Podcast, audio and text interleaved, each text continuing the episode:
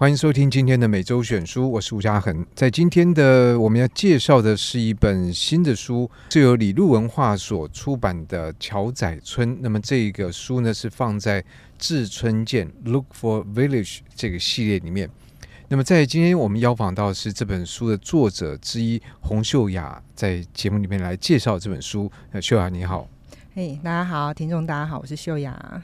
这本书其实并不大，就是小小的开本拿在手里面。如果手比较大的话，甚至好像可以放在手掌里面。但是讲到页数，大概有两百五十页，所以跟我们的印象会觉得，或拿到这本书的人印象会觉得，哇，这本书原来有这么厚，因为觉得它体积好像蛮小巧的。然后翻开它的版权页，当然这是一般读者也不太会翻开的地方，那就会发现，哇，这个作者差不多有将近二十位哦。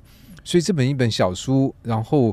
第一个是有这么多的作者参与在里面，第二个它的厚度其实也不算薄，然后第三个他介绍这个桥仔村，我想中华民国的这个 两千多万人口里面，恐怕有超过两千万人是不知道这个桥仔村的，所以今天呢，请秀雅来介绍一下桥仔村到底在哪里呢？好，没问题。呃，其实这也是我们这一本书想要，嗯、呃，把桥子放在第一个致村见的系列的第一本书的一个很大的原因哦。因为大家应该真的不知道桥子，那可能南部人有听过桥仔头，对，在高雄。那桥子，我自己三四年前到这个地方的时候，我其实也在呃 Google Map 上找了很久。哇，这个村子到底在马祖的哪里？然后马祖又是一个，不是在台湾本岛？没错，在离岛，而且是很北边的离岛。这样。那所以这个村有什么特别吗？因为其实在这个系列，我觉得顺道也可以问一下秀雅，就像这样的一个自村建的系列，但第一个，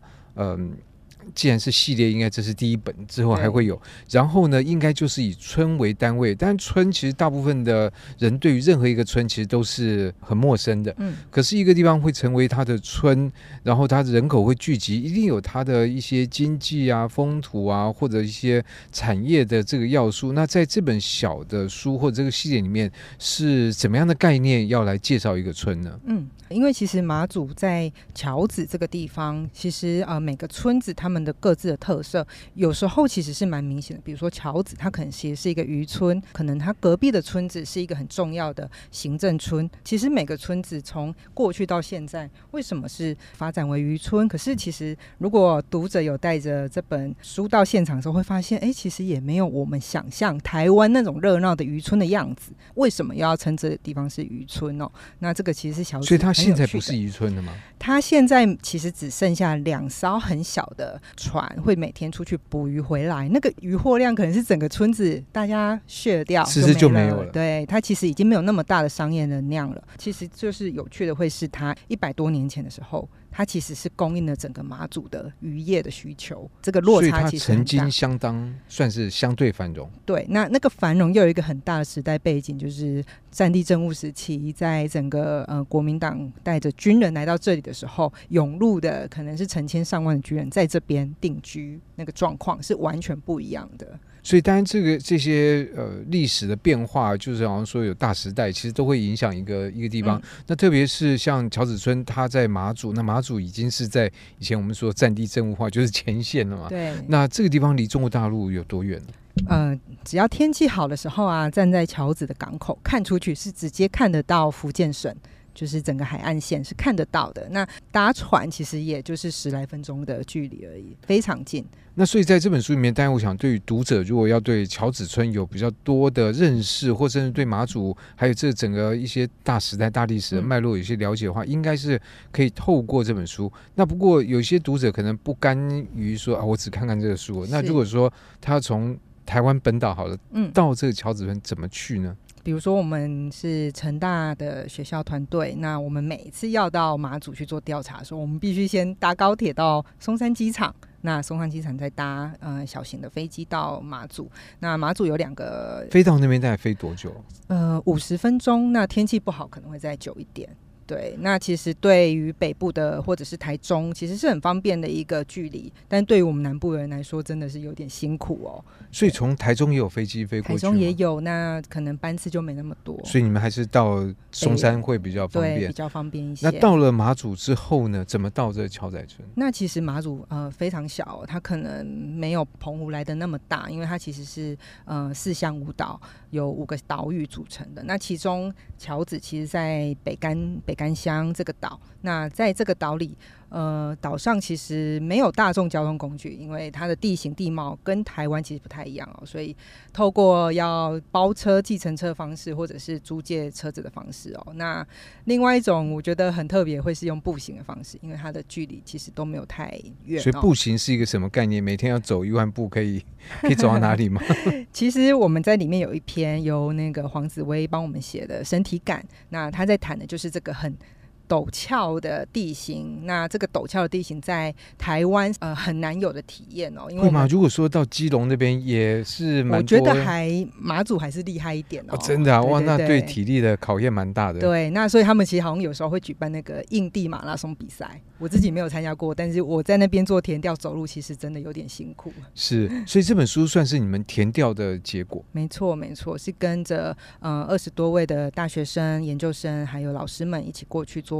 一个短期的课程所累积下来三年的成果，可一般这种当一个课程它结束就结束了，或者说变成一个什么学术报告，然后束之高阁，那大家没事不会去翻。但变成这样的一个自尊建系列，而且它小的开本，然后里面有很多照片，然后文字量也没有很多。请问这样一本书大概多少字啊？这一本书大概十万字左右。对，那当然就是就一本书的分量来讲，其实也不算多，但是也足够了。对，对，所以说为什么会要把它从一个学术报告变成一个面对大众的书呢？其实有一个我自己觉得蛮有趣的原因之一，其实是如我刚刚所说的哦，我们从成大学校要出发到桥子村，其实已经是一个要花上半天的交通距离的事情了。那我们这三年来这样子往返，我们自己啊、呃，我其实是这堂课助教，我会觉得很不容易完成每一堂课。那其实对学生来说也很不容易。那修课学生还要跑到马祖去哦？对，我们的课都是在马祖完成的。那我们就要待在那边，可能五天住在那边，去理解那边的状态是什么。那因为学生是历史系，他们很擅长去看一些历史的资料，很多事情、很多研究可以在电脑前就完成，甚至你不用到现场。但我们就是要走到现场去认识那边的人到底是谁。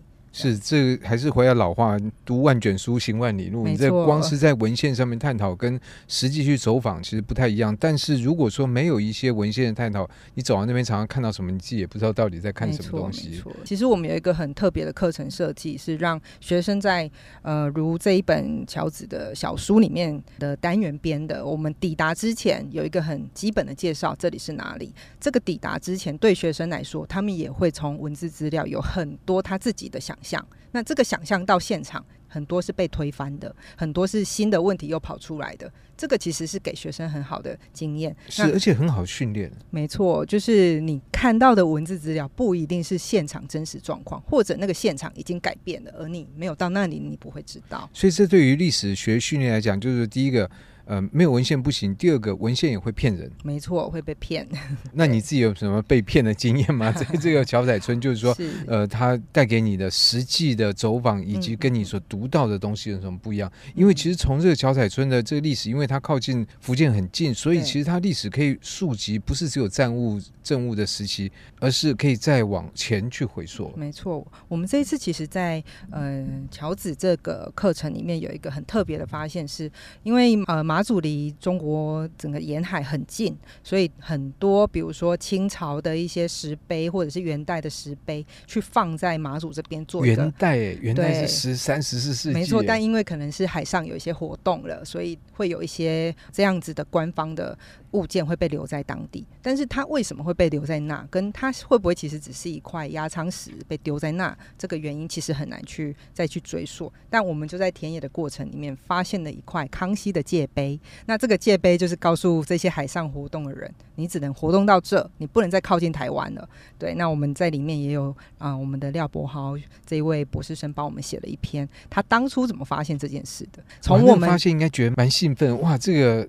真的是有点参与历史的感觉，把一个东西发掘出来。可能在这个过程是也创造了马祖新的历史的一页，这样子。所以在这本小说里面，等于说虽然它的体积不大，但是它篇幅其实也算不少，但也不多。嗯、那已经足够把这个村的各个方方面面都介绍到。是是，对。其实当初在跟出版社这边讨论，呃，我们该怎么去架构整个单元，整个呃目录页在怎么安排的时候，就是想要完。成这件事情，我们可以从很生活面的、很轻松的，我们就谈谈那边到底还住了谁？一个已经没落的渔村，然后交通、医疗这么不方便的地方，谁还留在那里？那我们也想去谈过去。谈更远的过去，清代的那近代的过去，那去谈一些产业面的，对，其实都被收在这一本看起来很小很小的一本书里面哦。对，但是我想这本书它不会是一个终点，因为对一个地方探索，虽然村子小，但是可以继续挖掘下去的东西，有时候往往会很多。这讲回来，就是同学他参与这个课，但是他可能需要做一些事情，写一些报告来满足这个课程需求，但是把这么多的作者集合起来，把它。弄成一本书，嗯，这个过程的困难应该超过一般的想象。不是说大家写一写、教一教、凑一凑，哦，我们的图图片贴一贴就出书了。嗯，没错，这真的是这本书的制作过程里面哦，不，我不只是我自己。包含了出版社这边两位编辑最辛苦的一个点哦，因为最呃一般的出版方式当然是邀稿，那请大家把稿子写出来。但是我们已经有这个文字成果都已经出来之后，要来怎么用，这反而是逆着走了。这个其实在当初怎么讲说逆着走？因为我们已经先有文字了，我们可能已经有十万字的文字了，但这个文字可能是一开始是 for 我们的课程的成果，for 一个报告书的，但它要成为一本。呃，每一位不同类型的读者都有兴趣的文字的时候，其实那个调整是非常大的。所以到出版跟出版沟通，然后又跟读者呃作者沟通的时候，其实又再花了一年的时间哦。所以这这真的是一年时间，就是我们好像会觉得，哎，这些同学就大家报告集合一下就可以。本来也以为，哎，其实我想这永远都不会是那么单纯是的事情。当然，从这个过程里面。不仅是出版社编辑辛苦，我想对于这些执笔的同学也是蛮宝贵的经验。没错，没错。其实大家在呃我们这一个写作的团队里面，呃有一些同学会继续参与我们一个下阶段第二本书、第三本书的出版哦。那其实他们也学到很多哦，原来写一份作业、写一份报告书跟写。一篇文章要给不同的读者看的时候，原来那个写法是不一样的。对，你怎么去吸引不同背景的人去看一个其实有点枯燥军事，有些人可能对军事或政治历史没有兴趣的人，怎么去吸引他们哦？那把它写得有趣跟有意思，这样子。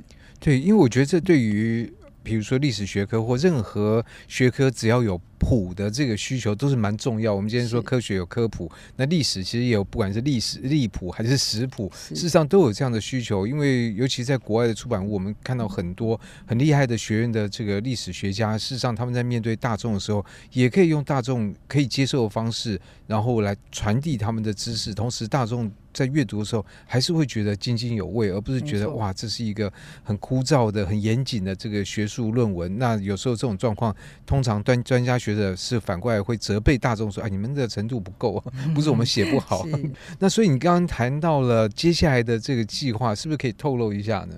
哦，我们接下来除了乔子这一个第一个系列哦，其实，在乔子的呃封面底。后面其实就有小小的透露了一点哦，我们接下来还要去哪里哦？那我们想要接下来带着读者再去呃回到台南，台南的北边有一个，其实连台南人自己。也不太熟悉的北门，北门有两个小小的渔村，呃，芦竹沟跟三寮湾。那我们有一群大学生，他们在这边蹲点了三年、四年的时间，也希望带着大家，带着全台湾的民众去，透过这本书再去认识一个很小很小，但是很精彩的小渔村。所以一样是由成大的历史系的老师跟学生。没错，对。那至少在这点上面就不用老远跑 跑到马祖去了。呃、对，比起马祖真的是就是这是你们的管区了嘛？没错没错。对啊，那所以等于说在马祖之后，我们会到台南，那还有接下来的想法或计划吗？对，接下来我们还会到呃嘉义跟屏东，那我们这两个地点呃也会有一个。很不一样的面向去介绍，因为这两个地点跟前面桥子还有北门这边大家可能不那么熟悉的地点有一点不一样哦。我们这一次设计嘉义跟屏东是要去两个大家特别熟悉的地点，一个是火鸡肉饭很有名，一个是万峦猪脚很有名的地方。那这又是另外一个挑战，因为大家都认识的地方，你怎么再去谈出一个不一样？可嘉义会是什么村吗？嘉义就是因为嘉义市，所以它是里。嗯、所以就介绍是嘉义市里面的一个里，对，就是村跟里嘛，他们都是行政区。是，那在屏东的话，屏东就是万峦村。哎、欸，感觉哦你们这个有这种自肥的嫌疑哈，有一点，去那边刚好就可以有 好吃的火鸡肉饭，还有猪脚可以吃。没错，没错。但其实我们也确实是因为这两个主题而有机会到这边去做一些调查，那也是想要把它转完，转成一本书。对，但是我想转成书之后，还是会回到我们说这个 readers benefit，就是读者的好处啊。嗯、因为我们读者有时候看一本书要动身前往一个地方，其实要想的事情很多。是。那如果说这个地方有一些。呃，额外的吸引力，不管是文史资料，或者说地点的吸引力，或者食物的吸引力，都会让我们有更强的一种动力。说，哎，那我们去那边呃看了这这书之后，来走一走，来实际看看这个书里面讲的对不对，这些等等。是对，所以如果有猪脚跟火鸡肉肉饭的加持，应该会 更能够吸引读者。是，所以在今天的这个每周选书呢，我们就请到洪秀华来介绍这个《志村健》这个系列的第一本，是在马祖的桥仔村。那透过刚才秀雅的介绍，我想我们对于这本书的样貌、它的成型的方式以及未来计划都会有一些了解。那也希望大家能够透过我们的介绍，能够对这个书还有这个系列有更多的关注，也算是给作者还有给出版社编辑